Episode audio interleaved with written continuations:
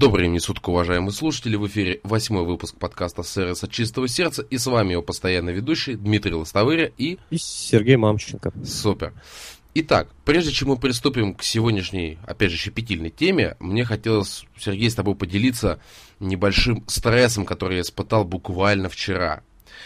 А, если кто-то, уважаемый слушатель, окажется в районе станции метро Калужская и захочет там посетить какое-нибудь питейное заведение в торговом центре, настоятельно рекомендую не посещать такой, как премьера.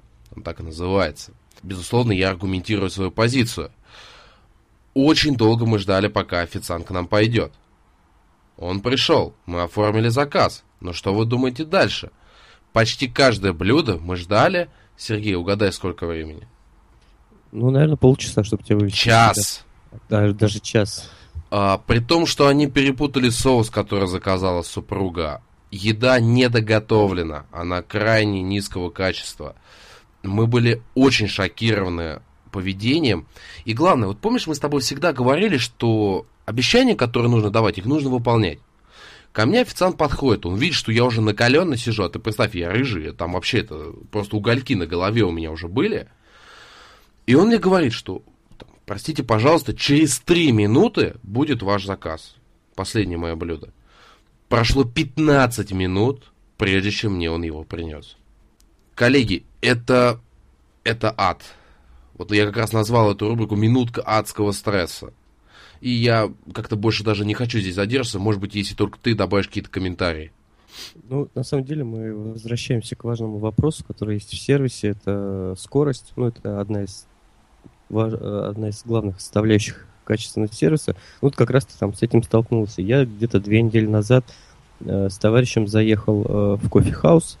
Вот, э, мы сделали заказ и э, 20 минут ждали его, пока, в общем, не поняли интуитивным путем, что просто про нас забыли.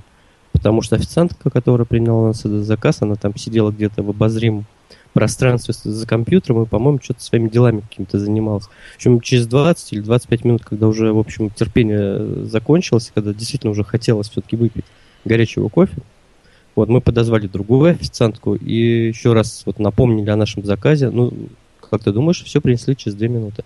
То есть, значит, банально забыли. Но, опять же, никаких там извинений, там компенсации не было. Вот. В общем, честно говоря, в этом плане там очень был расстроен. А, еще одна такая тоже интересная ситуация в этом плане. Это вчера вот в обед с коллегами ездил в торговый центр Филион. Э, там есть ресторан KFC. Очень поразительно работа двух сотрудников, двух продавцов. Один, ну, за одно и то же время. Один обслужил пятерых, другой двоих. Да, там вот. это есть такое, да, в таких заведениях. И вот э, один мой коллега, он как раз ему не повезло, он стоял в той очереди, где было пять человек, и наблюдал все это со стороны, потому что я раньше немножко проскочил и уже сидел, как бы там ждал коллег в этом плане. Вот. И вот он мне как раз рассказал, что вот э, очень бросается это в глаза. И, наверное, когда все-таки уже, я понимаю, там новички, стажеры и так далее, но все-таки, наверное, в часы пик, в часы нагрузок, когда действительно очень много на людей, вот, например, ну, я сейчас говорю про фастфуд, наверное, все-таки лучше ставить более профессиональных там, специалистов, а вот обучение новичков все-таки отводить на менее такие, э, как бы, топовые часы в этом плане. Вот. Ну а что касается соуса, ну ты знаешь, конечно, я там немножко в этом, может быть, я, я не рыжий, в отличие от тебя. Я более спокойно к этому отношусь. Все можно исправить. Я более спокойно к этому отношусь. Но внимание, конечно, оно должно быть... То есть я считаю, что, наверное, каждый имеет право на какую-то ошибку. Единственное, что ошибки не должны повторяться, и надо уметь с ними грамотно работать. Вот это, наверное, самое главное, потому что, в конце концов, это может полностью перекрыть и тот негатив, который там, наверное, сформировался. Не, ну ты понимаешь, ладно бы еще мы могли бы как-то это изменить ситуацию. Официанта поймать была еще та задача. Они постоянно где-то сидели, потом неожиданно выходили, и они умудрялись там, например, два официанта обслуживать один столик. При том, что остальные заполнены. Мне вот здесь чисто с точки зрения логики не очень понятна их работа. Ну, ладно, оставим такой негатив. Учитывая, что тема наша сегодняшняя это продолжение вопроса работы с претензиями, и я предлагаю тебе открыть круглый стол. А повестка дня у нас будет следующий вопрос.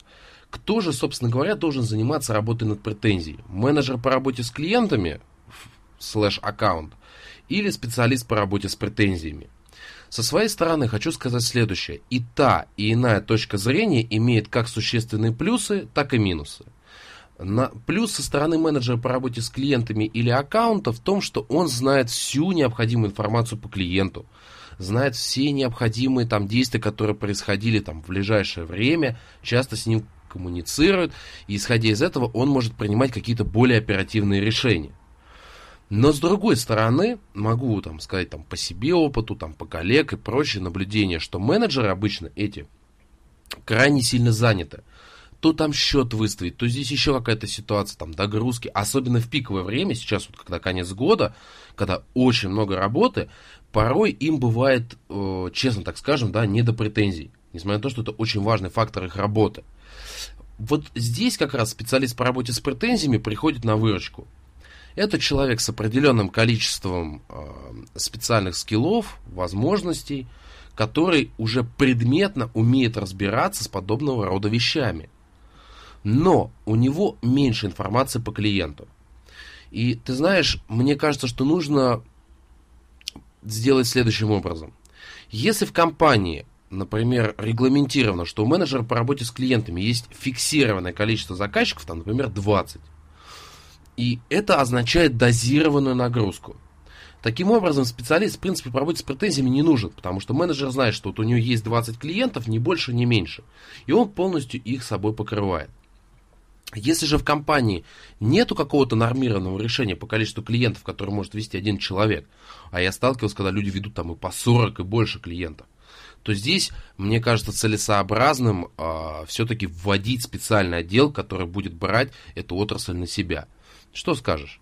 Ты знаешь, э, на самом деле, действительно, это вот э, обсуждение, это как круглый стол, потому что здесь однозначного ответа, как лучше, наверное, мы не найдем с тобой. Истина где-то что... рядом. Ну, она где-то посерединке, скорее всего, даже, где-то рядом. Дело в том, что, э, во-первых, очень многое зависит от э, специфики бизнеса.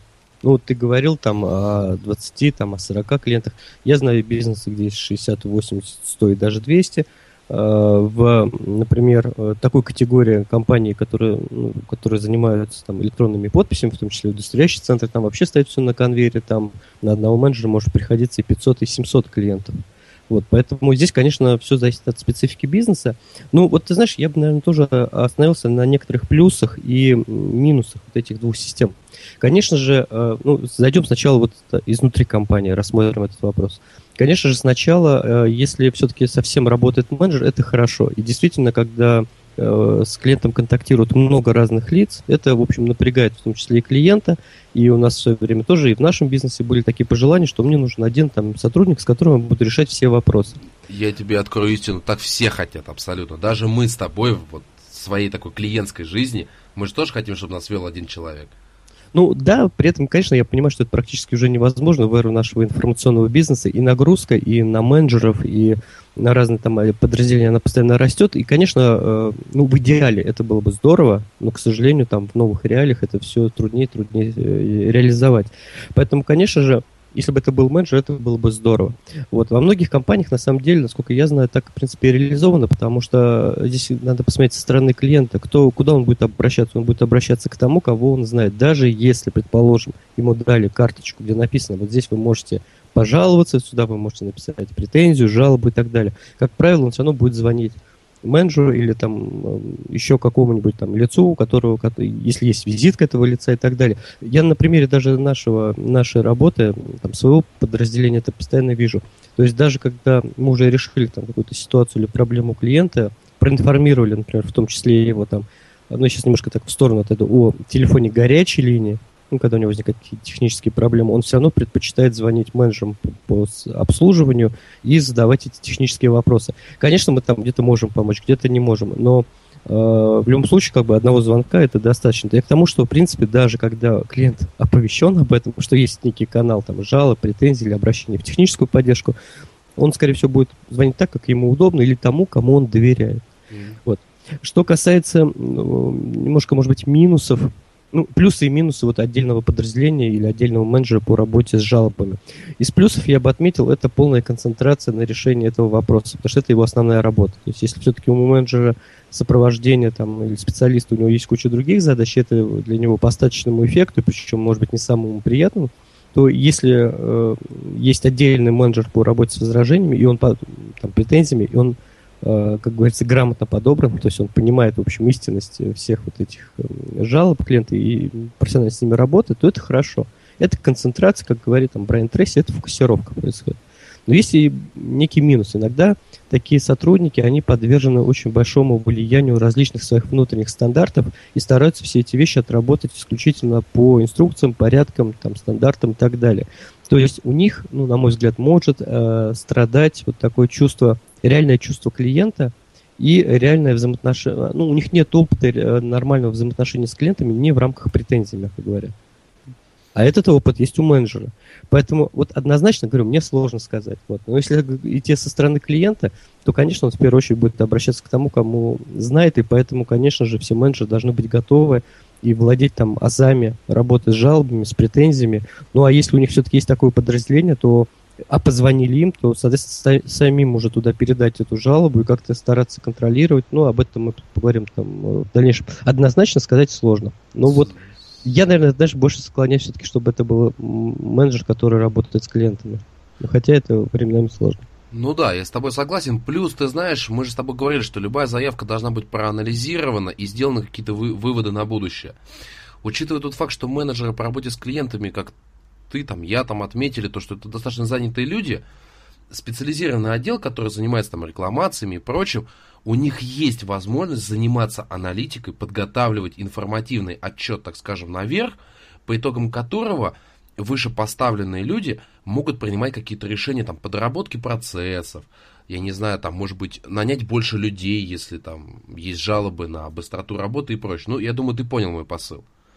Но я здесь, я говорю, я с тобой согласен, однозначного решения быть не может, надо отталкиваться от той ситуации, которая у вас есть, и специфика бизнеса, в которой вы работаете. Но я со своей стороны все-таки больше склоняюсь именно к специалистам по работе с претензиями.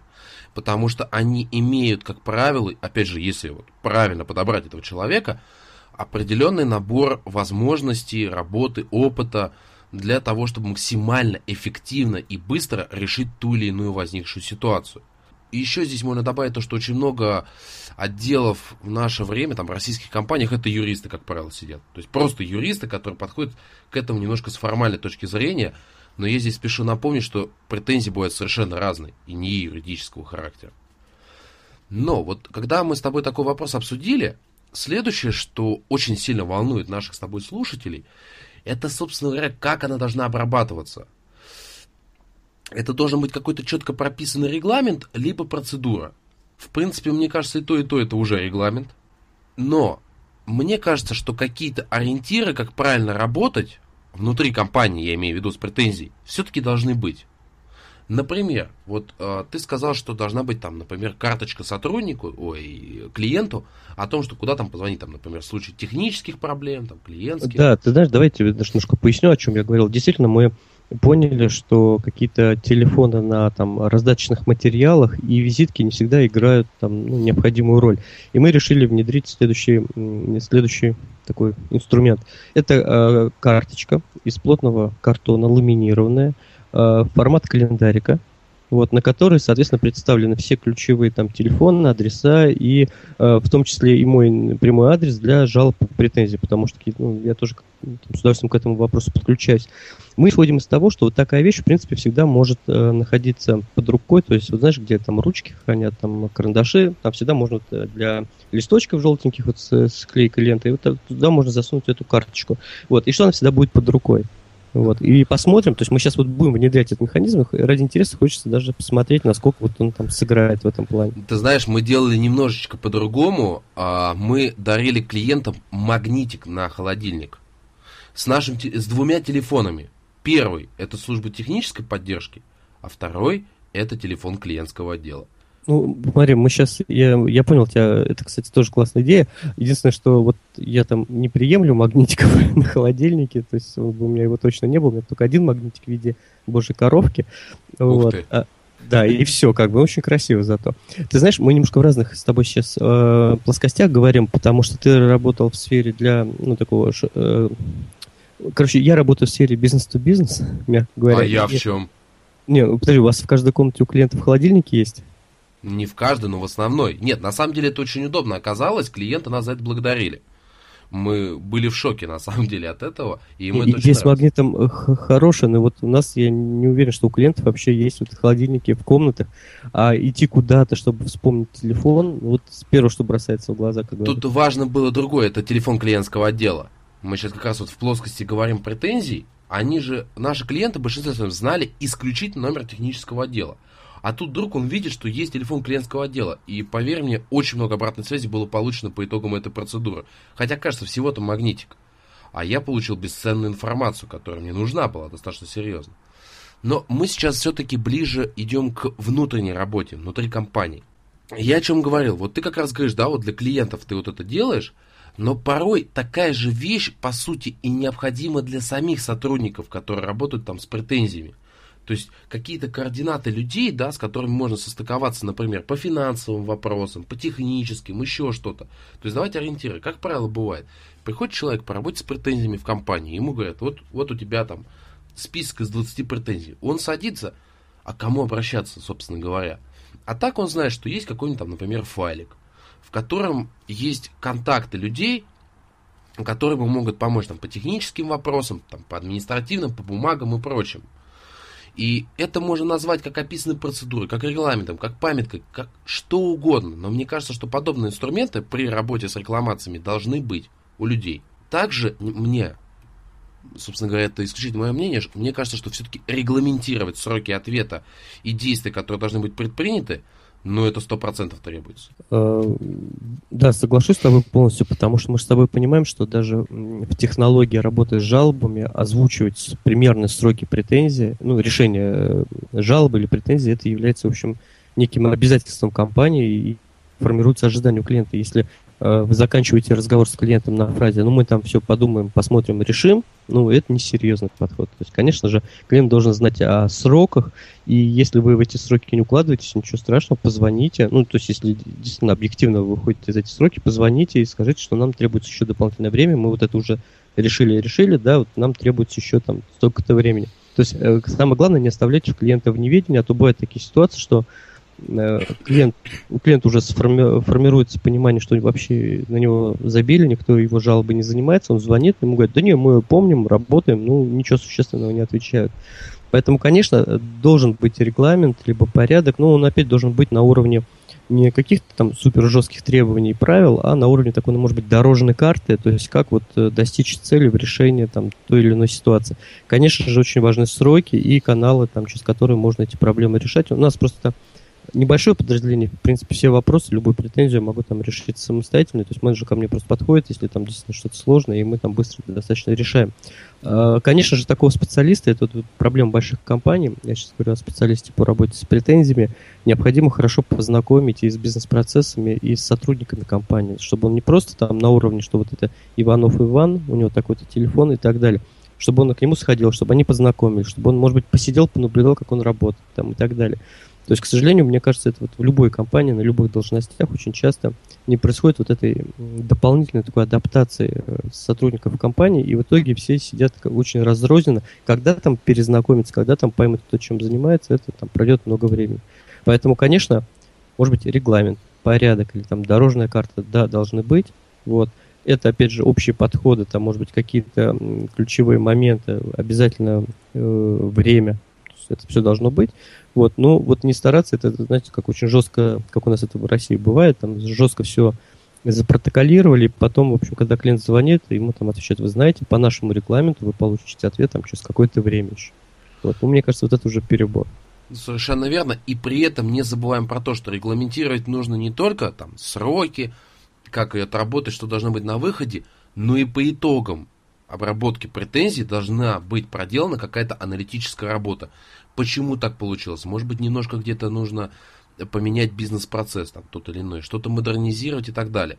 Вот про этот пункт все обширно забывают, на самом деле не стоит, потому что это позволяет вашему бизнесу становиться все лучше и на корню избегать возможного повтора такой ситуации. Да, и в этом плане, ты знаешь, мне всегда напоминает это небольшой пример э, с протечкой крана. То есть да, да, да. мы видим, что кран потек, мягко говоря. Конечно, мы можем сейчас что-нибудь там заткнуть, вот, э, временное такое, и через какое-то время он потечет снова. Очень многие так и делают. А можно, в общем, действительно вызвать мастера, как говорится, починить, чтобы такой проблемы больше не было.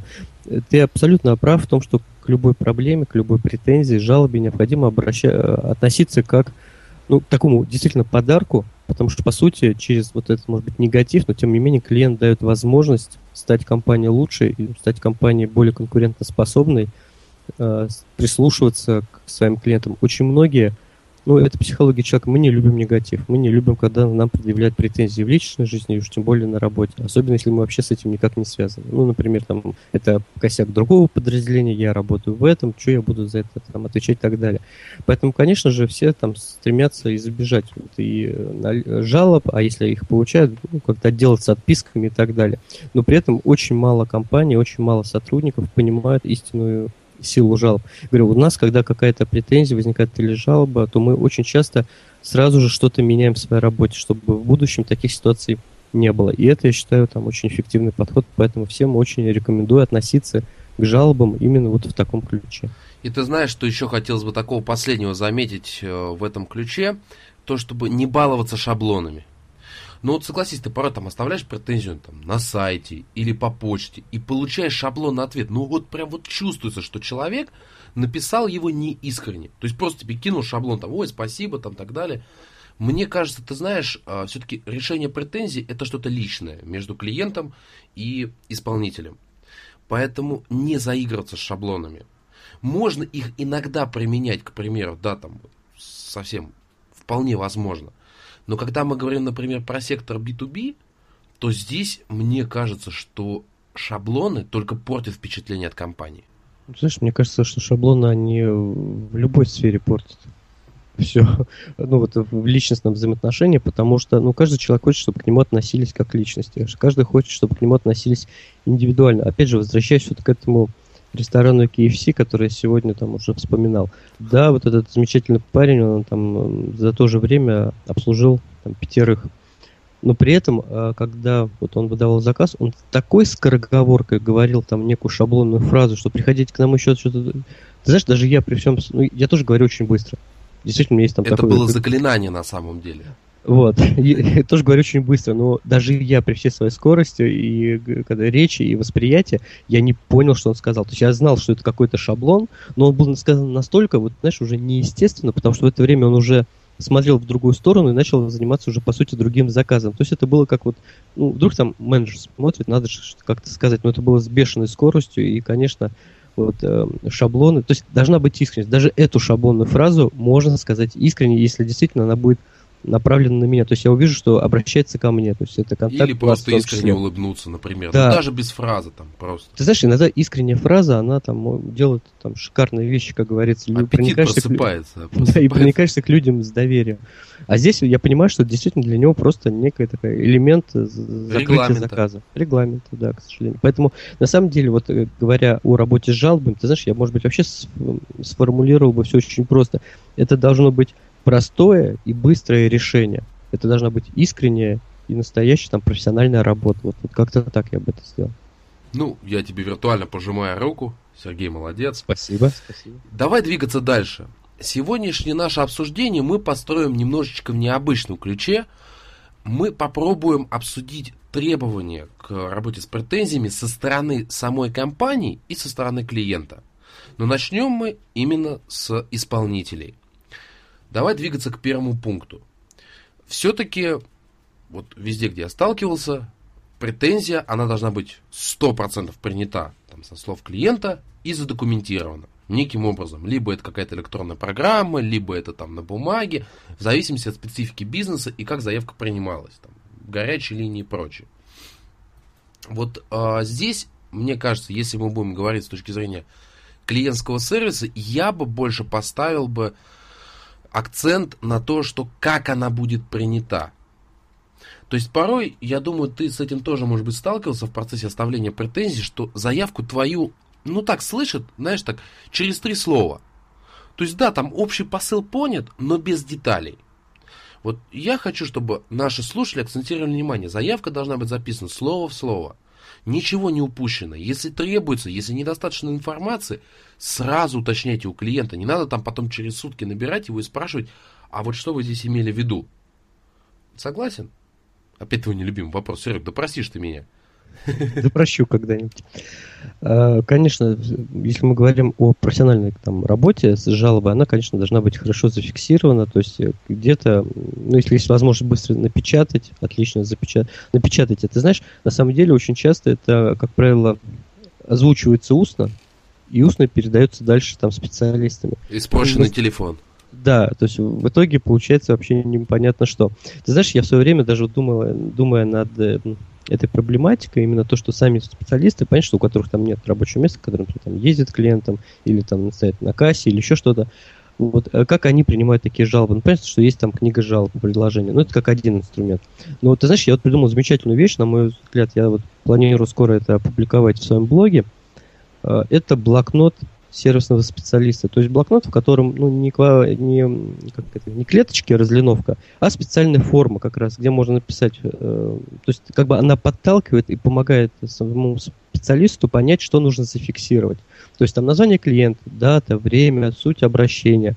Вот, сразу же он может понять, что это там поставить претензия там, или не претензия, жалоба, не жалоба. Э, дальше время, которое требуется на рассмотрение, чтобы он сразу, ну, если он озвучит какое-то время, чтобы он его записал и передал дальше, а то получается один сотрудник сказал, там, через два часа решим, клиент звонит, выясняется, что это занимается другой, а тот у него регламент два дня, например, и так далее.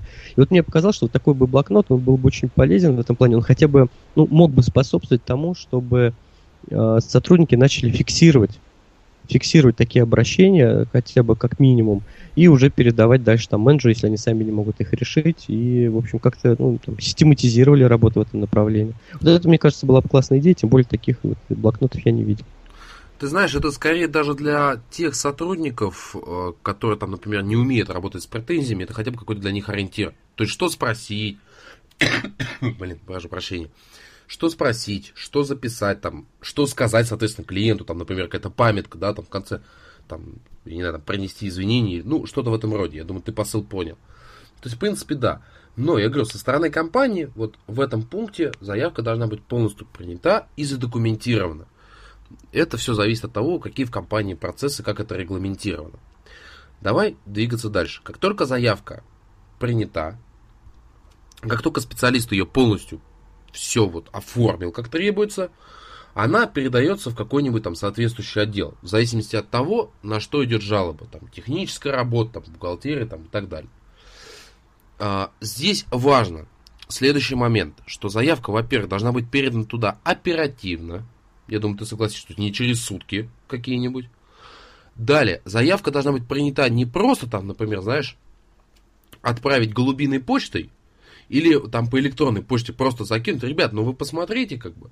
Нет, заявка должна быть отправлена с уведомлением о прочтении. Потом набрать в этот отдел, сказать, вы видите, кто этим будет заниматься. То есть должен быть назначен какой-то человек, который с этим работает. А, и что еще, соответственно?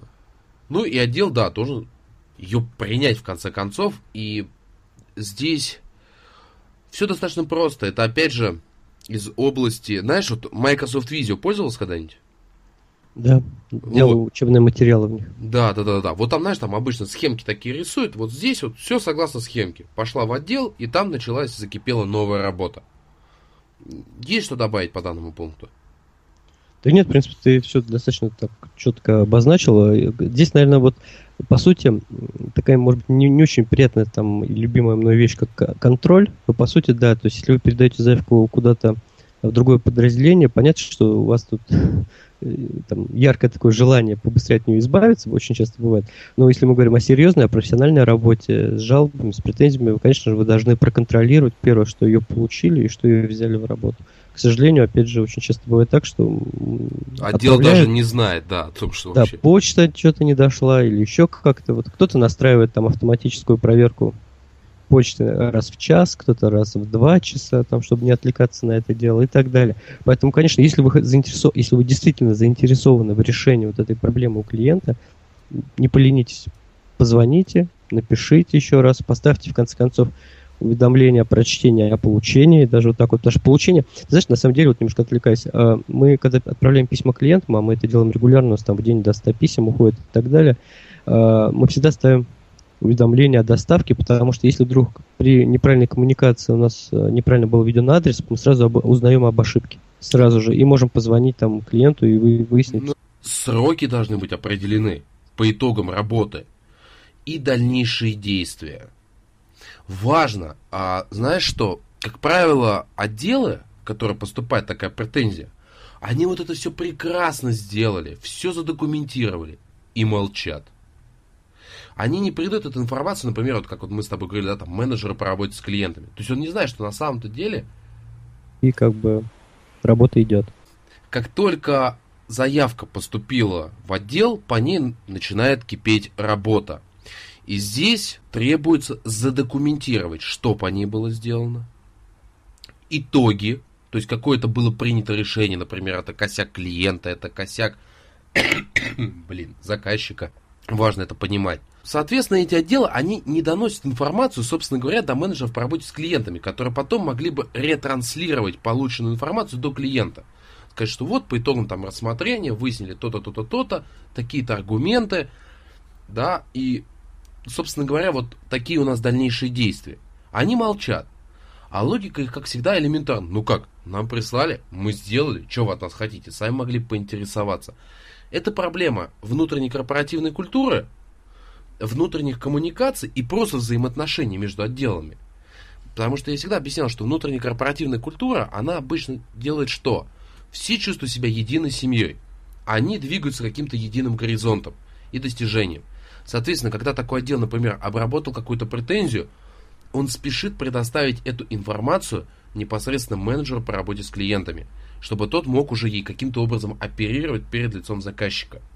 Ты знаешь, я, э, наверное, вот добавлю здесь, что вот мы сейчас говорим как бы о взаимодействии разных подразделений. На самом деле, действительно, на этапе проектирования вот этой работы необходимо четко составить четкий алгоритм, работая там временные, э, временные рамки, кто за что отвечает, как будут налажены каналы взаимодействия между сотрудниками, кто будет доносить обратную связь, кто будет... То есть, на самом деле, если вы действительно хотите, я вот сейчас посыл к нашим слушателям, если вы действительно в рамках большой компании хотите организовать профессионально деятельность по работе с жалобами, нужно всем собраться, и нарисовать эту схему. Обсудить ее, чтобы все ее понимали, разделяли, и уже потом, когда это что-то возникнет, двигались в рамках этой схемы. Я в рамках того, что ты сейчас добавил, прости, что я тебя перебиваю, Главное, это еще и донести до всех работу этой системы, объяснить, как она работает и почему.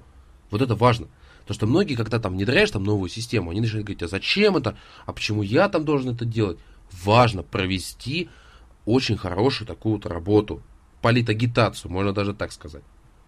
Ну да, потому что на самом деле очень часто это вот во многих вопросах таким главным тормозом развития компании очень часто являются собственные сотрудники, будь то какие-нибудь организационные изменения, либо изменения бизнес-процессов и так далее. Поэтому от того, как вы грамотно донесете информацию, как вы замотивируете своих сотрудников, ну это по сути, наверное, 50% результата.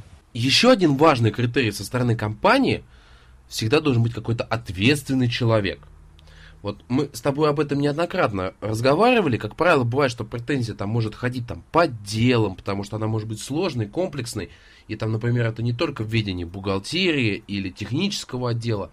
Но должен быть назначен какой-то определенный человек ответственный, который будет заниматься ее продвижением, контролем за работой над тем, чтобы там выяснены были сроки, какие-то определенные дальнейшие шаги, это очень важно. Это мое мнение.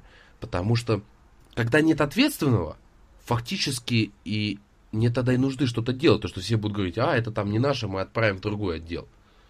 Должен быть человек единый, там, куратор, как угодно его назовите.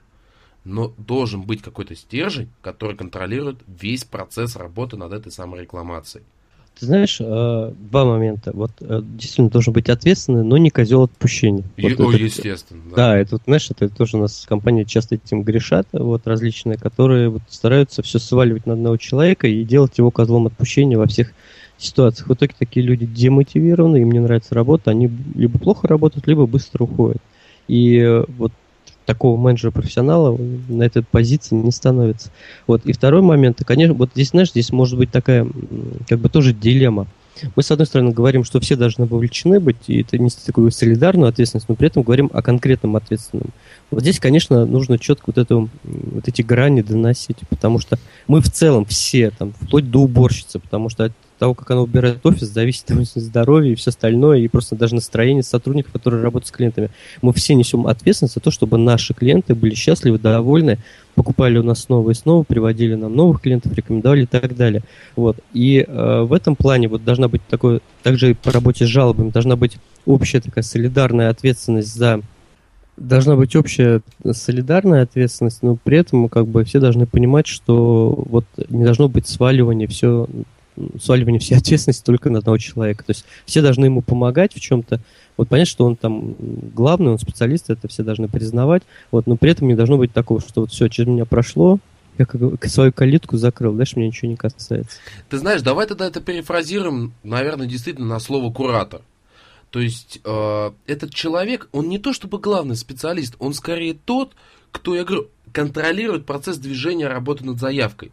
Потому что порой, когда нет контроля, а как мы сами с тобой говорили в начале подкаста, что мало кто любит работать с претензиями. Это многим не нравится. Соответственно, они это, как правило, там, ну, чуть-чуть на потом, там, вот сейчас я сделаю эти дела. Важный человек, который будет об этом напоминать постоянно. Чтобы люди действительно над ней работали и не застаивался процесс. Давай тогда назовем этого человека куратором. Реально человеком, который просто э, является таким, знаешь, своеобразным представителем клиента на стороне заказчика и продвигает вот эту вот э, там с флагом, со штандартом о том, что нужно это решить и решить максимально эффективно, в сжатые сроки.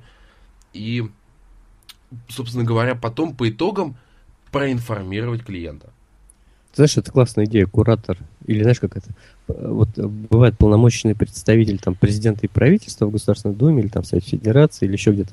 А так вот полномочный представитель клиентов в компании. А я так всегда говорил клиентам. А это, был, это было бы здорово. Я им всегда объяснял, говорю, что по... они меня когда спрашивали, а, собственно говоря, чем вы занимаетесь? Я говорю, поймите, я ваш представитель на нашей территории. То есть у вас есть какие-то интересы, да? Я их отстаиваю, собственно говоря. Это правильная позиция. Тут не надо, как это, смешивать с политикой совсем так глубоко. Там партия клиента в государстве заказчика. Нет. Просто это действительно так оно и есть. Но, а, коль мы затронули такую тему, я думаю, что ты, может быть, поддержишь, здесь все-таки нужно соблюдать грань между интересами компании, да, чтобы все-таки она была операционно прибыльна, и между интересами клиента. Тут тоже есть тонкая грань, как мы с тобой говорим, она есть везде. Что-то Сергей улыбается, я понять не могу к чему. Политические дебаты.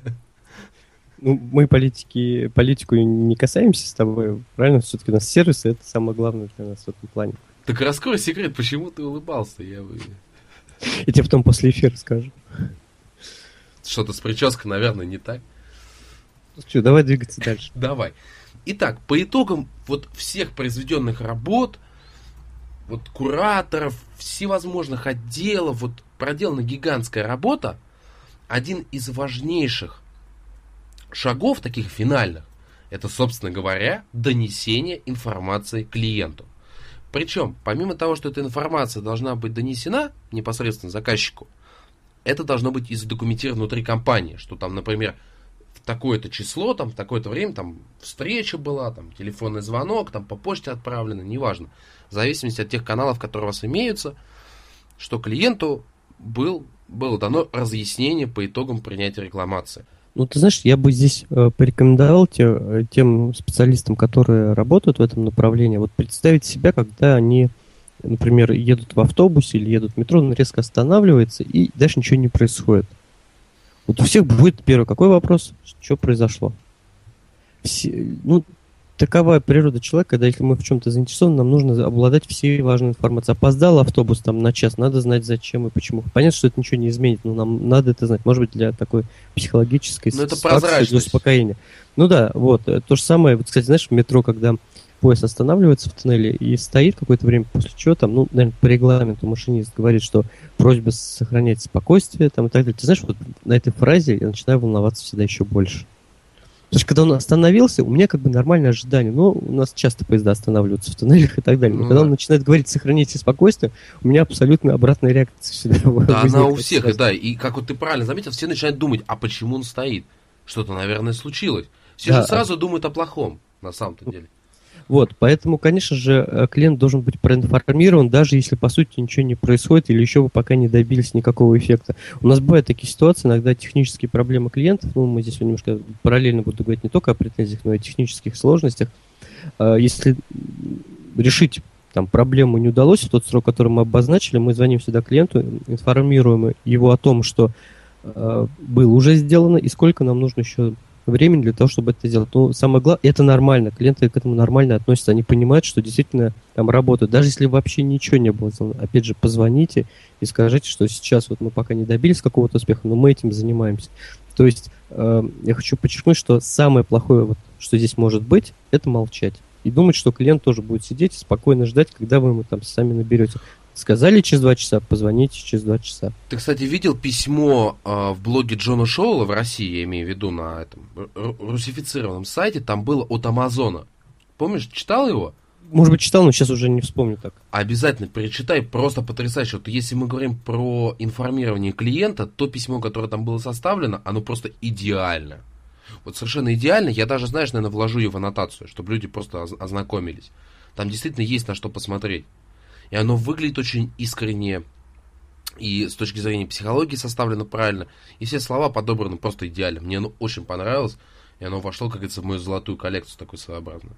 Ну да, давай обязательно выложим. То есть, конечно же, э, нужно информировать, и самое главное, нужно понимать, что э, это не просто такое, знаете, наше информационное информирование, там, справка 09, скажите мне какой-то телефон. Говорит это, Москва. Да, говорит Москва. А здесь действительно клиент, ну, это, как правило, может быть связано с каким-то негативным, в том числе, и негативными ожиданиями. И здесь очень важно действительно быть искренним. То есть не то, что там информировать, но еще быть искренним и стараться все-таки фокусироваться на искреннюю помощь клиенту. Вот если это действительно будет так, то он это обязательно оценит. И, и не может... надо бояться. Вот ты знаешь, мне почему сейчас пришло в голову, очень многие боятся этого разговора с клиентом. Вот по итогам проделанных работ, они вот говорит, там, вот я ему сейчас там наберу, я не, я не знаю, что там, что сказать, как это сказать, там еще что-то. Не стоит. Реально того не стоит. Если, как правильно Сергей сказал, что вы будете искренним, человек вас поймет. Мы все люди, мы не роботы. Мы не работаем с формальной какой-то точки зрения. Важно быть им, вот важен человеческий подход, о котором мы с тобой говорим в каждом подкасте.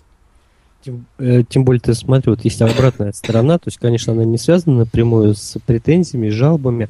Ну вот, например, банки очень часто звонят и информируют тебя о каких-то своих услугах. Но это настолько роботизировано, настолько неискренне. Вот на этой неделе у меня была очередная такая ситуация. Мне позвонили из ТКС, это Тинькофф кредитная система. О, боже мой. С замечательным вопросом, ну, у меня есть э, кредитная карта, э, с замечательным вопросом. Как вы оцениваете уровень сервиса нашего банка? Ты знаешь, вот вопрос меня сразу поставил в тупик, потому и я так и честно, ну, я, ты знаешь, вот когда мне звонят вообще, я стараюсь со всеми разговаривать, ну, для как набирать опыта в этом плане и просто смотреть на их реакции. Я им честно сказал, вы знаете, мне сложно оценить уровень вашего сервиса, потому что я не знаю такого банка как такового.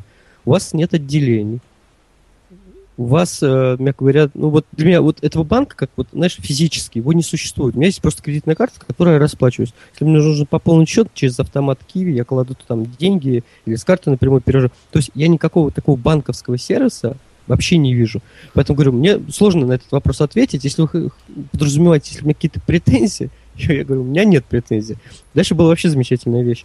Дальше мне начали рассказывать про какую-то... Ну, понятно, что уровень сервиса это была такая затравка, как говорится. Да это меня очень, кстати, расстроило. Дальше мне начали рассказывать про какую-то там акцию, что я, если я порекомендую этот банк своим друзьям, то им, то ли им, то ли мне там 500 э, рублей положат на карту.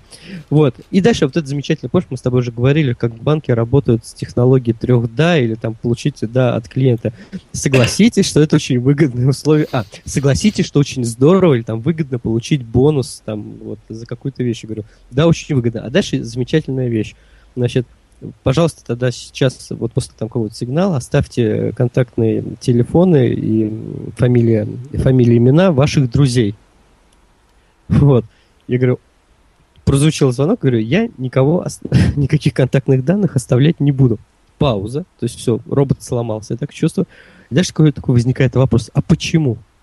Вот. Ну, а дальше я как бы там честно э, сказал, что я считаю, что если у них появится такая потребность, они сами воспользуются люб, там, услугами любого банка, а передавать персональные данные без согласия своих там, друзей, коллег, я не считаю для себя возможным. Вот. И все, на этом как бы, после этого мне сказали спасибо, до свидания, и на этом все закончилось. Но, опять же, это было все настолько неискренне, настолько... То есть меня, да, информируют, с одной стороны, то, что мы с тобой говорим, о важности и значимости информирования, но при этом я понимаю, что это, во-первых, от меня что-то хотят, причем э, как бы в основном хотят заручиться моими рекомендациями, в данной ситуации. Вот. Ну вот здесь опять же всем рекомендую действовать по методу профессора Преображенского из собачьего сердца. Вот, не хочу. И все. Нет, ты знаешь, мне порой кажется, что такие вещи это какая-то театральная постановка. То есть к ней бизнес относится именно как к тому, что вот мы все актеры, давайте сыграем роль вот таких вот крутых ребят. Скорее всего, в этом есть какая-то проблема. Но постановочка-то хромает, и сценарий-то тоже отстой. И ты как-то к этому также и относишься, собственно говоря. Вот если бы мне набрал человек и начал петь в ухо, там, например, оперу, там вот порекомендуйте, там наш банк, там, знаешь, что-нибудь такое. Вот это, мне кажется, была бы киллер фича, но я все равно бы никого не дал. Но хотя бы я бы запомнил, что мне спели оперу. Ну, это креатив больше подход. Ну и давай к последнему отнесемся к такому требованию со стороны компании. А, это то, о чем мы уже с тобой говорили в рамках круглого стола. Это донесение информации по итогам анализа той самой претензии. То есть, если эта самая рекламация вывела недостаток бизнес-процесса, недостаток работы какого-то специалиста, вот то, о чем мы с тобой, помнишь, еще говорили а, в программах в этом, нематериальной мотивации, то есть обучение сотрудников. Если претензия, например, выяснилось, что человек там чего-то там, не знает, еще что-то, нужно передать эту информацию либо его непосредственному руководителю, либо другому человеку, ответственному за принятие решения. И таким образом компания будет регулярно развиваться. Причем мы не говорим, что компания там, например, будет как-то глобально меняться. Вот вдруг пришла претензия, она как Сбербанк сделала гигантский ребрендинг, новые офисы, электронную очередь. Нет. Это будут маленькие шаги, но при этом они будут постепенно вести к большой, хорошей сервисной компании. Я, наверное, конечно, сейчас так палочку немножечко перегнул. Но процесс хотя бы работы с точки зрения сервиса будет верный. Ну, ты знаешь, я здесь с тобой полностью в этом плане согласен, э, полностью согласен. И это связано с тем, что не стоит, вот, э, когда мы говорим о хорошем сервисе, не стоит сразу думать о каких-то глобальных изменениях. На самом деле, вот мое глубокое убеждение, там, работая в этой сфере уже более, более 10 лет, изучая эту сферу, там, читая кучу всяких книжек и так далее, ну и, в общем, смотря... По что сторонам. Да. да, по сторонам. Есть такое глубокое убеждение, что на самом деле э, сервис должен, как вот мы с тобой говорим, от чистого сердца, да, он должен идти действительно изнутри. Потому что вот э, работа с жалобами это как раз вот те маленькие шаги, которые позволяют действительно улучшать сервис. И клиенту иногда, может быть, все равно, есть там эта электронная очередь, не есть электронная очередь, но если к нему даже вот на, в рамках разбора жалобы по-человечески отнесутся, поймут его, войдут в его ситуацию, вообще про это просто обычный человеческий подход то это будет огромным шагом, на самом деле, в области, э, в области сервиса э, со стороны клиента, вот, восприятия этой компании. И вот над этим надо в первую очередь работать. На самом деле, я, опять же, говорю, мое глубокое убеждение, первоклассный сервис, он начинается с вас. Он начинается с вашего мышления, с изменения вашего мышления, с ваших конкретных действий, а не с того, что там спустят сверху, или когда руководство скажет, все, мы там теперь живем ну, в, как это, в хорошей сервисной парадигме и всех любим. Нет, он начинается исключительно с вас. И вот здесь, конечно же, то, о чем сейчас и Дмитрий говорил, то есть информация, она не должна теряться. Она не должна теряться, необходимо сразу же делать какие-то выводы. Вот у нас была похожая ситуация, вот я тебе рассказывал там про историю с, газ, с площадкой торговой Газпромбанка в одном из подкастов. Но вот мы сразу внесли небольшое изменение в наши информационные листовки и компреды для того, чтобы постараться избежать этих ситуаций в будущем. То есть реакция была сразу же, в течение трех дней. А это очень хороший показатель. Но, ты знаешь, что я еще хотел сильно очень заметить? Претензии на самом-то деле при всей негативной, как кажется, ситуации для бизнеса на самом деле очень выгодно. И знаешь в чем? Претензия очень точечно показывает проблему какой-то конкретной компании. То есть, как правило, у нас же любят все там заказать какого-нибудь суперэксперта из консалтинга, там пойти в Праус Waterhouse Coopers, заплатить за это там 5-6 лямов долларов, и им там скажут, что вот у вас здесь, здесь, здесь проблема. А ведь достаточно просто послушать клиентов. Что они, собственно говоря, сами до вас доносят, какую информацию. А претензии это еще и очень точно, знаешь, как вот прям как дротик в центр. И все, и вы можете уже принимать четкие шаги. Вы уже понимаете, что ага, например, там медленно работает там отдел по выписыванию счетов. Ну, условно, я сейчас претензию какую-то взял, Значит, там, либо каким-то образом помочь там автоматизировать систему, либо нанять там дополнительного бухгалтера. Уже четко понятно, что делать. Не когда там у тебя какие-то глобальные такие вопросы, а как же нам улучшить сервис? Ты же сам понимаешь, что чем глобальный вопрос, тем хуже дальше будут действия. Нужно задавать наводящие, точечные вопросы в рамках, там, например, отдела. И вот претензия – это очень ценный источник информации, просто невероятный для бизнеса. И при этом он считает, что бесплатный. Ну, он практически действительно бесплатный, потому что клиент уже заплатил вам. И дальше вот от того, как вы решите эту проблему, по сути, получается, если вы грамотно ее решите, быстро ее решите, то клиент вам заплатит еще. А если очень хорошо все разрешить, он вас порекомендует. Да, порекомендует, вот именно. Вот Дмитрий сегодня, по сути, начал с такой наш выпуск с антирекламы.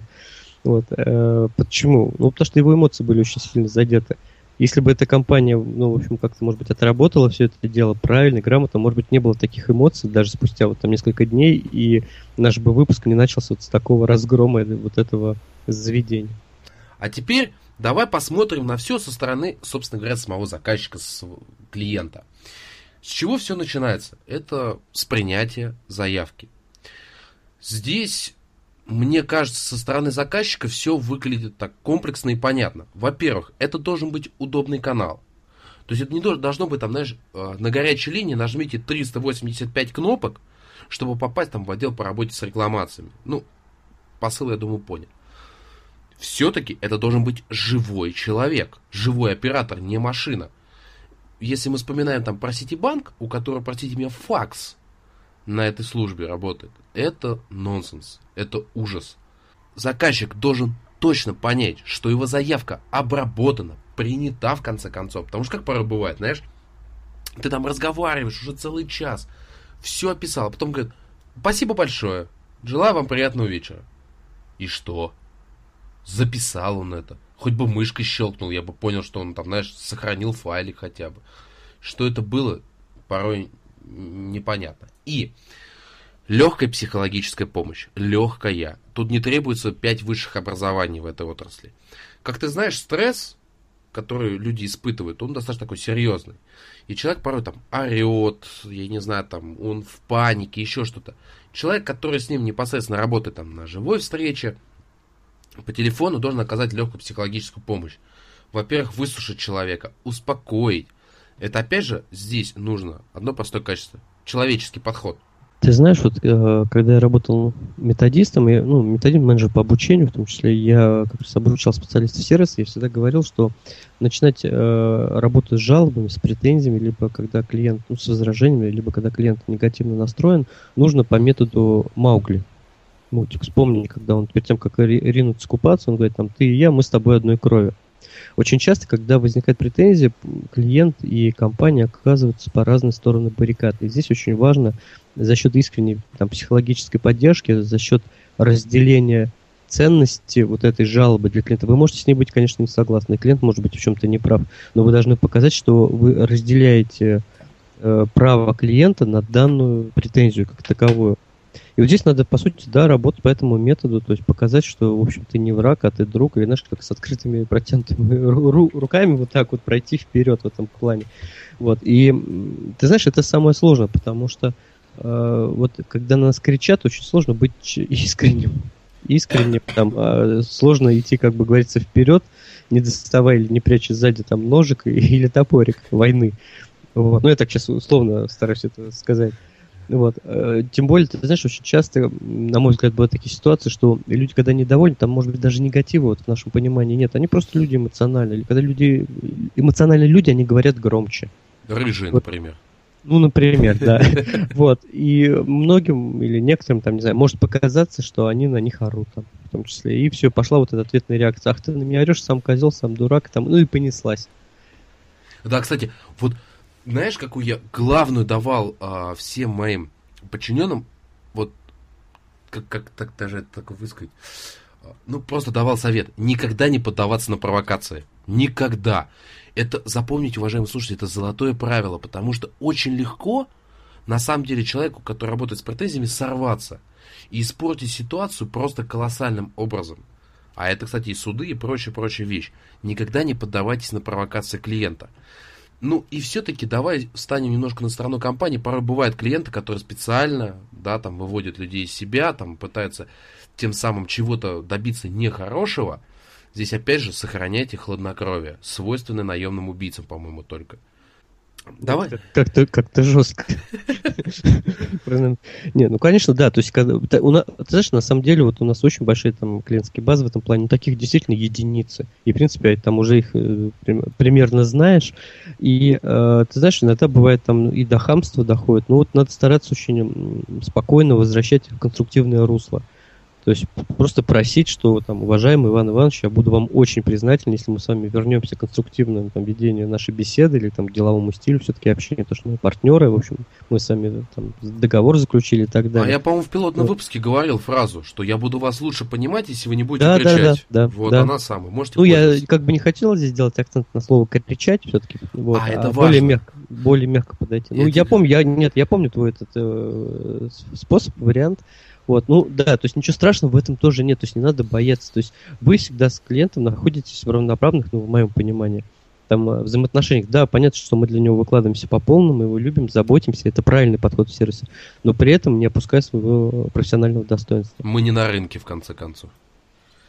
Так вот, возвращаясь к требованиям со стороны клиента, следующим пунктом идет логичный совершенно шаг. Это четкие сроки, в которой заявка будет, собственно говоря, обработана и решена. Мы это затрагивали со стороны компании. Давайте теперь это застронем, тронем со стороны клиента. Ситуация какая может быть?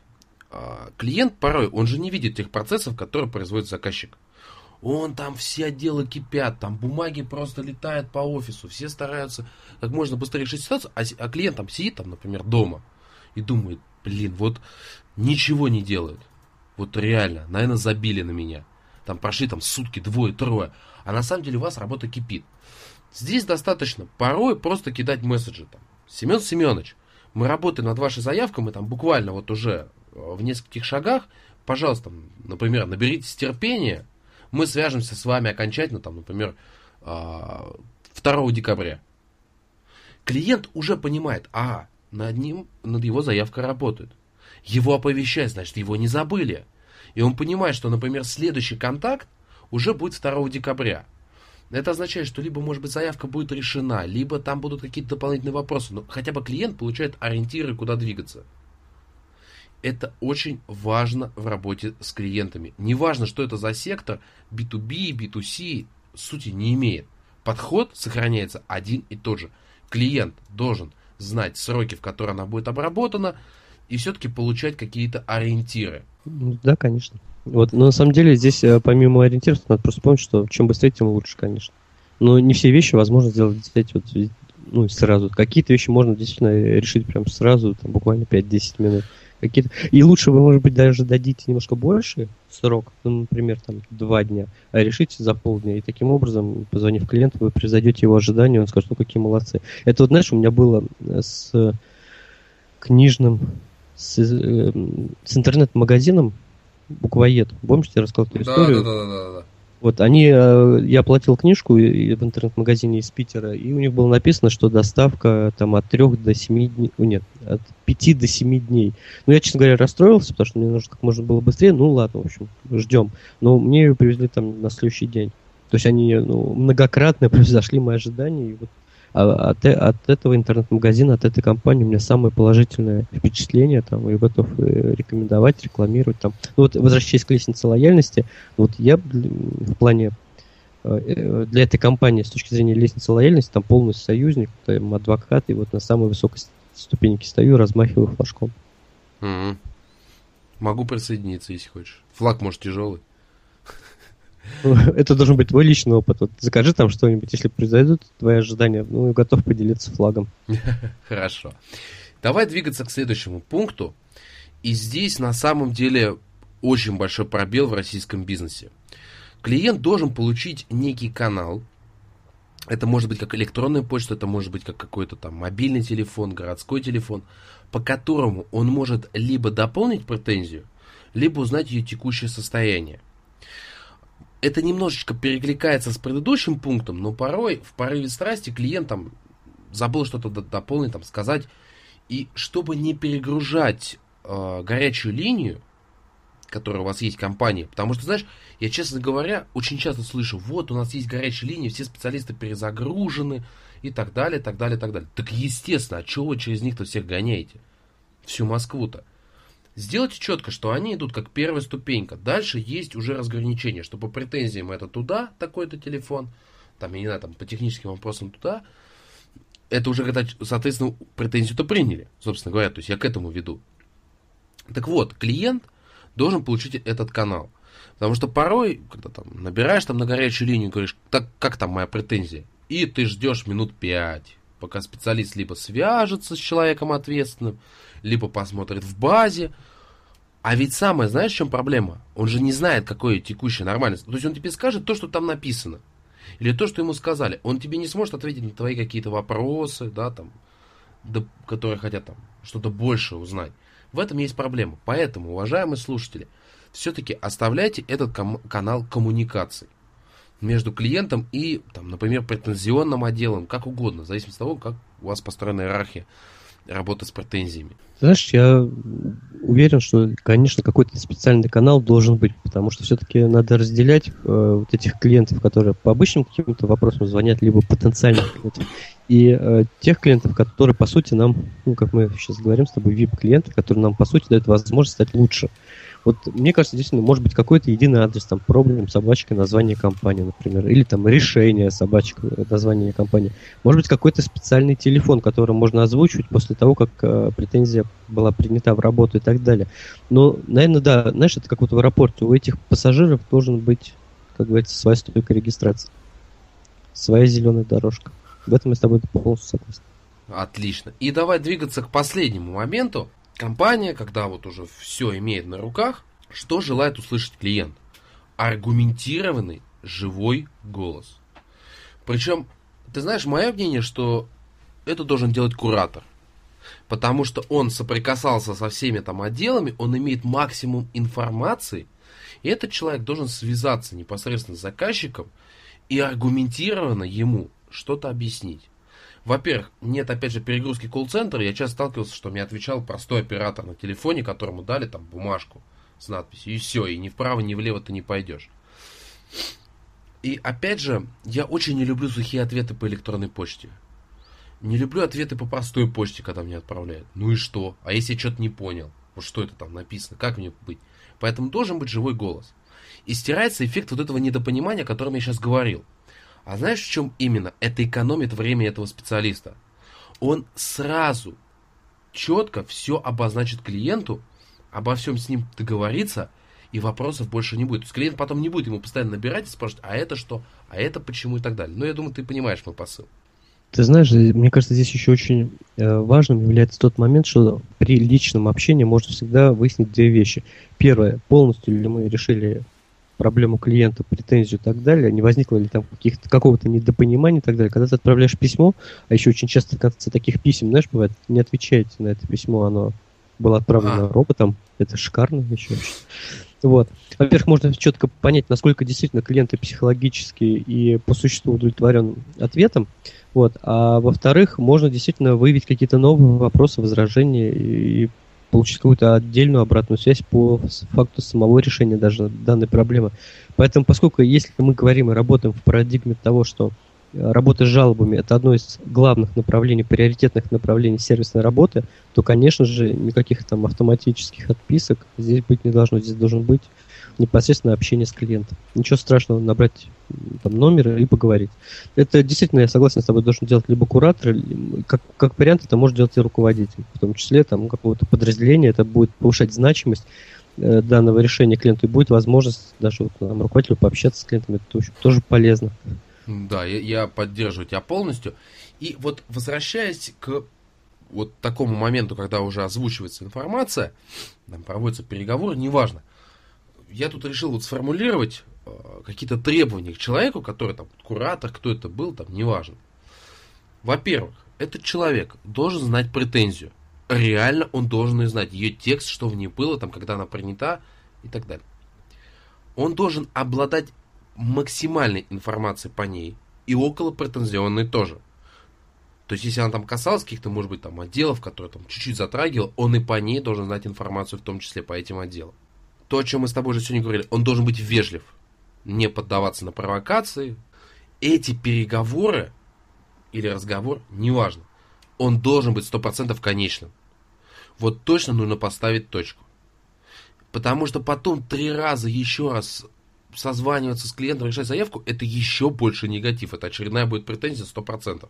Как тебе вот а, описанные пункты, может быть, а, ты хочешь еще что-нибудь добавить? Ты знаешь, я, наверное, вот готов это говорить в каждом выпуске. Да? На самом деле, возвращаемся к нашему главному правилу сервиса. То, что вот я, по крайней мере, так формулирую, что, ну, блин, как говорится, относитесь вы... Это я тебе так, чтобы ты не переживал, ты меня понял. Относитесь вы к клиенту так, как хотели бы, чтобы относились к вам. Если Золотое вот, право нравственности. Ну, да. по сути, да, ведь вы же не хотите, чтобы вас там э, гоняли по разным инстанциям, позвоните туда, позвоните сюда и так далее. У меня было так, знаешь, пару раз я звонил в одну компанию, не буду ее называть, дабы как это сегодня одного негатива было э, достаточно там с, с твоей стороны в этом плане. Вот, но э, я реально попал в круговорот. То есть я мне сказали, я позвонил по одному телефону, мне дали другой, я позвонил по другому, мне дали третий, позвонив третий, мне назвали первый. А. Ну, после этого, да, я плюнул, как говорится, и перестал... Пески времени. Не, ну это, это да, это просто шикарная вещь. Вот, поэтому, на самом деле, вот если руководствоваться этим принципом, который мы сейчас с тобой озвучили, там, золотое правило нравственности, там, главное правило сервиса, как я его формулирую и так далее, на самом деле, вот если есть этот посыл внутренний, то любую претензию, любую жалобу вы решите без проблем и с максимальной выгодой для компании для клиента. Слушай, а я предлагаю тебе еще один круглый стол открыть. Как ты к этому относишься? На какую тему? Ты знаешь, есть один очень большой миф, очень большой, что э, приятнее слышать женский голос, нежели мужской. Я думаю, ты понимаешь, о чем я говорю. Я вижу, что Сергей задумался. Ты согласен, есть же такое, я очень часто это слышал, что, как правило, набирают там женщины, еще что-то. А, мне кажется, что это чистой воды миф. Совершенно не важно как, там, по гендерному признаку, кто с тобой общается. Важно, чтобы это А, был человек, и Б, это был профессионал. Ну, ты знаешь, да, я э, с тобой здесь соглашусь, потому что, знаешь, я вот сейчас, ты когда сказал, э, описал эту ситуацию, я сразу вот, не поверишь, что пришло в голову сразу. Я сразу стал вспоминать, когда вот мне звонили из банков, потому что мне, ты знаешь, как-то вот как с какой-то завидной частотой звонят из разных банков, то есть э, в месяц э, два или три раза точно. И ты знаешь, и там, и там, то есть вот из Тинькова мне звонил как раз мужчина, а до этого из Сбербанка звонила женщина. И там, и там у меня был негатив э, внутренний, потому что, ну, как бы, я общался с роботами. Я общался с роботами. Поэтому, на самом деле, мне все равно, все равно, кто это. Главное, вот отношения, на самом деле. Да, и, отношения. слушатели, поймите, тут действительно нет каких-то там особых предпосылок, там, не знаю, что мужчинам нравится больше слушать женщин. На самом деле, это вот действительно серьезно, это мифы. И ты знаешь, почему банки тебе столько набирают? Они просто душой чуют, что мы в подкасте их очень часто разбираем. И они тебе не будут давать покоя после того выпуска, где Подбрасывают мы... юзкейсы, да? Да, да, практически. Чтобы мы еще больше о них говорили. А, кстати, а черного пиара не бывает. Не, ну, ты знаешь, это вот э, в свое время, ну, возвращаемся немножко к политике, э, во времена первого президента, у него управ делами был Пал Павлович Бородин, очень известный политик того времени. Сейчас, по-моему, секретарь Союзного государства России и Беларусь, ну, если мне память не изменяет. Вот. И он сказал один раз очень, ну, про него было много разных статей, и он сказал замечательную вещь. Все, что обо мне пишут, это хорошо, только если это не некролог. Это вот к вопросу про негативную рекламу. Совершенно согласен, да, это действительно такое есть. Ну что, мы, в принципе, затронули сегодня достаточно тоже хороший аспект работы с претензиями. Вообще, эта тема, она очень большая. И я верю, что мы с тобой неоднократно еще к ней вернемся, потому что аспектов в ней очень много. И ты знаешь, она как, ну, клиентский сервис, там нужно постоянно работать над собой. То есть над своей, так скажем, вот как у человека работает над физической формой, там над моральной, что ли.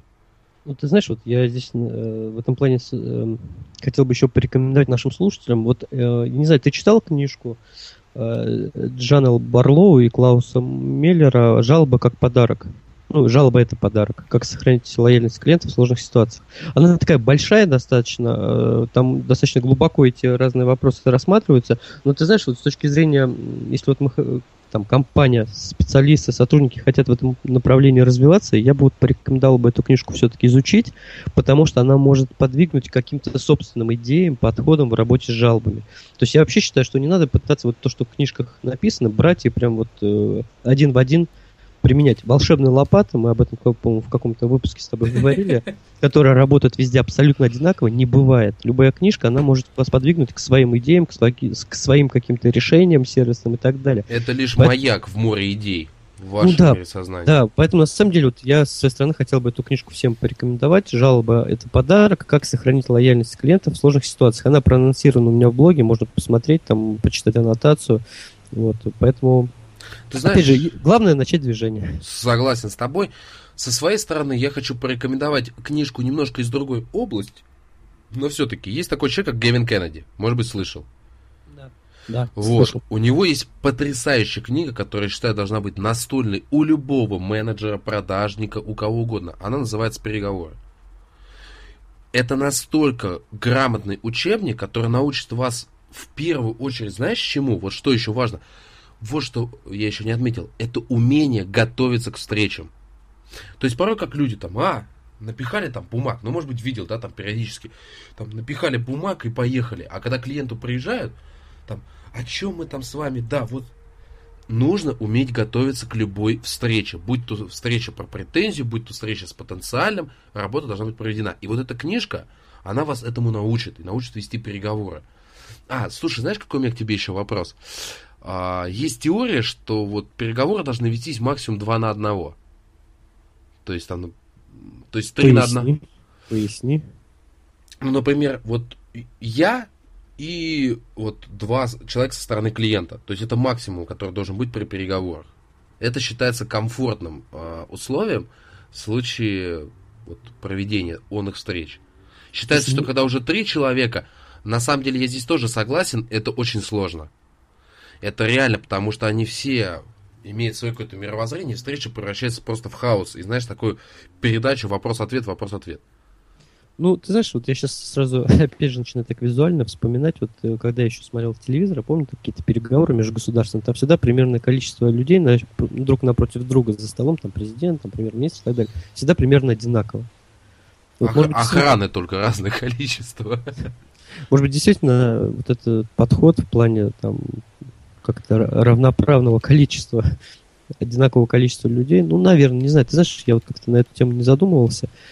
Вот, ну, полагаю, что да, наверное, тоже может быть интересно. Ты знаешь, вот ты сейчас, э, я хотел как раз добавить, вот ты сейчас говорил про то, что готовиться к встрече. Ну, я, ты знаешь, может быть, разобью немножко эту тему. Надо не только к встрече готовиться, к звонку надо готовиться. Ты знаешь, да, ну, я, регулярно, да, да, да. я регулярно видел, что да, что, ой, сейчас подождите, мы посмотрим, так далее. Если вы звоните клиенту, вы, в принципе, знаете тему, о которой вы будете говорить, но вы там потрудитесь выписать все необходимые цифры, факты, которые вам нужны, там надо какие-то данные из базы данных, там предварительные заказы или еще что-то, это не так сложно. Ну, потому что когда мы звоним, хотим что-то получить от клиента, потом задаем вопрос, а так, а это мы вам высылали, а так, а это вот сколько у вас там было? Слушайте, базу данных свою посмотрите. То есть, на самом деле, к любой коммуникации с клиентом надо готовиться. Если вы предполагаете, что необходимы будут факты, цифры и так далее, выпишите их себе заранее. Клиент не должен ждать. Причем ты знаешь, что еще в телефонах, вот когда вот, в телефонных разговорах, там, когда начинаешь что-то его спрашивать, и слышишь, как щелкает мышка. Обычно что ты говоришь? Алло? Вы меня слышите? Он такой, да-да-да, сейчас, секунду. И ты слышишь, как усердно работает мышка, на сетевом диске ищет файлик о том, что там был тот ли контакт, там, например, или нет. То есть сразу там открыть все эти документы, я с тобой полностью согласен, да, действительно как-то вот упустил именно вот э, в плане звонка. Ну, любой контакт с клиентом, он должен быть подготовлен. Это не должно быть, ну, может быть что-то спонтанное, но все-таки это редкость в нашей жизни. Ну как, будем э, передвигаться к нашей любимой рубрике «Практический use case»?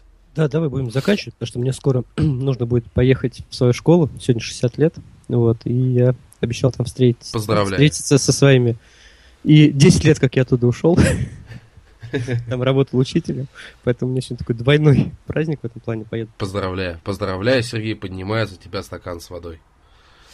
Итак, скажи, ты часто же бываешь в питейных заведениях? Ты знаешь, я вообще не пью. Ну, я имею в виду под этим словом кафетерии, там, рестораны. В кафе, ну, не так часто. Когда был не семейным человеком, было гораздо чаще. Вот сейчас в меньшей степени. Ну, на, на уровне фудкорта достаточно часто бываю. Вот. Вот недавно был в кафе кофе-хаус, я рассказал. Ну да. Шоколадница. А вот ты знаешь, что я хотел бы сказать? Вот, тема сегодняшнего практического юзкейса – это не перегибать палку. Вот ту тонкую грань, о которой мы с тобой говорили. И вот в чем она выражается. Порой компании настолько сильно вот прям тянутся к обслуживанию клиента, что допускают очень страшную ошибку, которая меня коробит. Вот представь себе, ты приходишь в ресторан, там говоришь там, вот, хочу там сесть за столик, вот тебе говорят, вот хотите вот это хороший столик. Ты сюда присаживаешься, оформляешь заказ, и тут заходит человек, другой, и ему говорят, ой, здравствуйте, мы для вас подготовили лучший столик. И вот у меня первая мысль в голове, ага, то есть я пришедший сюда человек. Я что, сел за хуже столик? Это у меня хуже столик, оказывается? А почему ему лучше достался? Кто он вообще такой? Это вот почему, я не знаю, может быть, это только меня коробит, но мне кажется, не бывает лучшего столика. Здесь можно было сказать по-другому. Ваш любимый столик готов. Или тот столик, за который вы любите садиться, он готов. Здесь у меня претензий бы не было. Ну, нравится человеку сидеть там. Да без вопросов. Хорошо, пускай это будет его столик.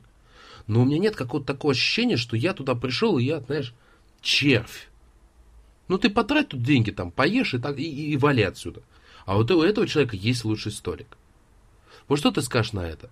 Ну, ты знаешь, э, может быть, действительно, вот когда вот таким образом говоришь, что это был самый лучший столик, вот, а когда ты это слышишь, или там это был там какой-нибудь самый лучший напиток или еще что-то, а ты выбрал другой и так далее. Вот, наверное, не стоит действительно так палку перегибать, потому что это могут слышать другие люди. То есть, знаешь, на самом деле здесь э, не должно вот быть такого чувства какой-то несправедливости. Могу привести похожий пример. Э, когда я покупал карту, фитнес, mm-hmm. зал, вот, мне очень там его рас, расхваливали, там, пиарили, там, говорят, скоро цена изменится, ну, это принцип дефицита в работе, как говорится, вот, и так далее, и так далее. И э, когда я спросил, а осенью как цена изменится? Ну, конечно, она вырастет, там, и так далее. Ну, понятно. То есть меня это как бы подвигло купить ее в августе. Вот. А осенью она действительно изменилась, она стала дешевле.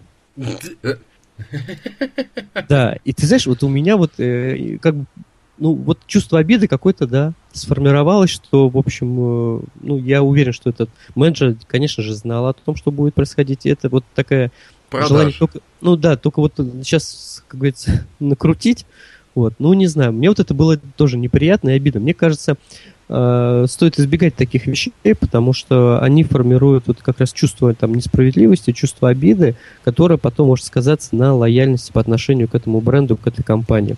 Вот это было в твоей ситуации, это вот было в моей ситуации. То есть понятно, что как бы я ее там на год купил, год там буду заниматься. Но вот захочу ли я продлить ее в следующем году, или, например, если мне предложат ее продлить и озвучить цену, буду ли я доверять этой цене, или если я задам вопрос, там, а какая будет цена потом, смогу ли я в этот раз доверять, то есть вопрос, смогу ли я доверять этой компании там в будущем. Я согласен вот. с тобой. И ты знаешь, вот я просто для слушателя объясню, у меня средний чек достаточно высокий. То есть я действительно, если прихожу в заведение, я честно могу сказать, что очень хороший клиент. И реально достаточно лояльный. Я там готов вот, вспоминая наш вот минутку адского стресса, да, я же дотерпел до конца. Я надеялся, что ресторан исправится. Я дал ему шанс. Но вот люди не справились. Поэтому я говорю, это очень важно, уважаемые слушатели, внимательно относиться к тому, что вы говорите, если вы там, например, вот ресторан, еще что-то. Потому что если вам кажется, что слушатели едят и этого не слышат, на самом деле это очень коробит слух. Очень сильно. Вы не забывайте, что там может оказаться Дмитрий, или, не дай бог, я, а мы уж это точно все обратим внимание, потому что, знаешь, я все время на все обращаю внимание. Я поддерживаю. Вот, это потом становится разными историями, и мы это обсуждаем, поэтому знаете, что, в общем, два фаната сервиса, они бродят, бродят по городу. Они где-то рядом. Да, они могут зайти в ваше заведение, и, в общем, потом вы станете участником нашей программы. Да, причем в минутке адского стресса. Кстати, хорошая рубрика, как тебе кажется? Ну, она не позитивная. Ну, это жизнь все-таки, она, эмоции меняются и так далее. Ну что, а, пришло время к нашей такой уже тоже традиционной достаточно рубрике. Это анонс. Сергей, как ты, вы, вы готовы?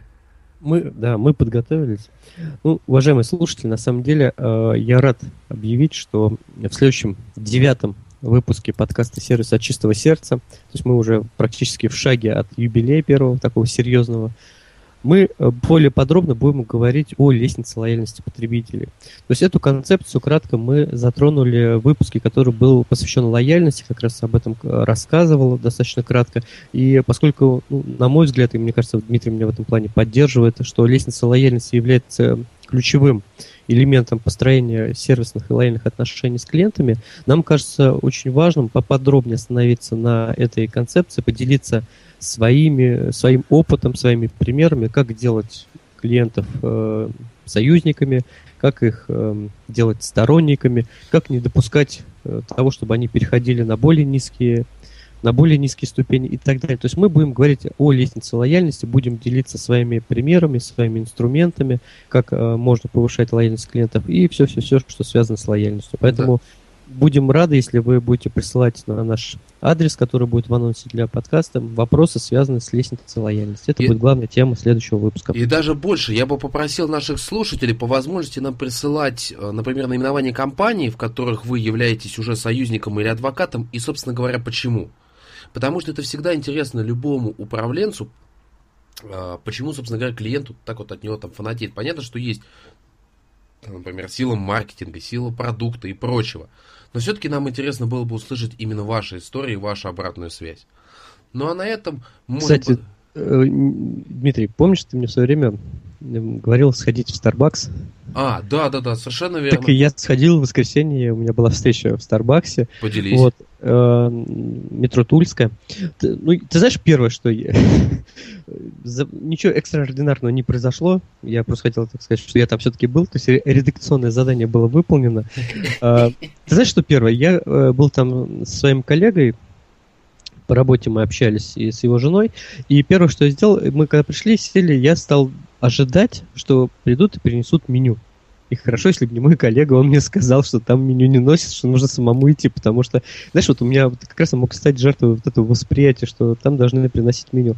Вот, а так, ты знаешь, ну, достаточно уютно, мне понравился очень кофе, то есть э, я не могу сказать, что что-то там на меня пока вот там супер произвело впечатление, достаточно уютно, прилично и, в общем, нормальная цена.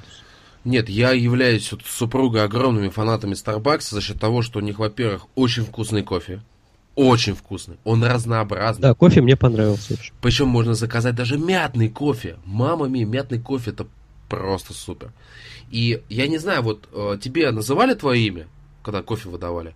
Ты знаешь, я просто там стоял в этот момент. Вот, а. В том, да, как-то я так понял, что лучше не отходить, поэтому никто не, не, назыв... не, не называл. Не, не, нет, там действительно тебе там, вот э, в моем случае там кофе для Дмитрия. И даже если ты рядом стоишь, она просто это тише говорит. Она Может быть, я, я не расслышал, но в целом, говорю, мне понравилось.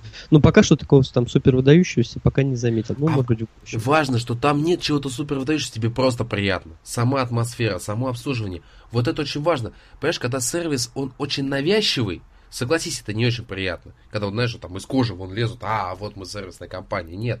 Там это все делается на подсознательном уровне. Я все равно респектую это. Кстати, очень хорошая книга есть на тему Starbucks, тоже рекомендую. Она Говард Шульц, по-моему, она называется, да, автор. Просто суперская книга. Но... Давай вот эти книги, которые мы сегодня упоминали с тобой, там, переговоры, вот, вот эту книгу, ты мне тогда напиши, я их проанонсирую в блоге, вот, чтобы, в общем, люди могли тоже посмотреть и ознакомиться. Ну, а на этом я думаю, что мы с Сергеем можем сказать, что восьмой выпуск окончен. С вами были Сергей Мамченко и Дмитрий Лостовыря. И желаем вам суперского новогоднего настроения. Удачи всем. Пока.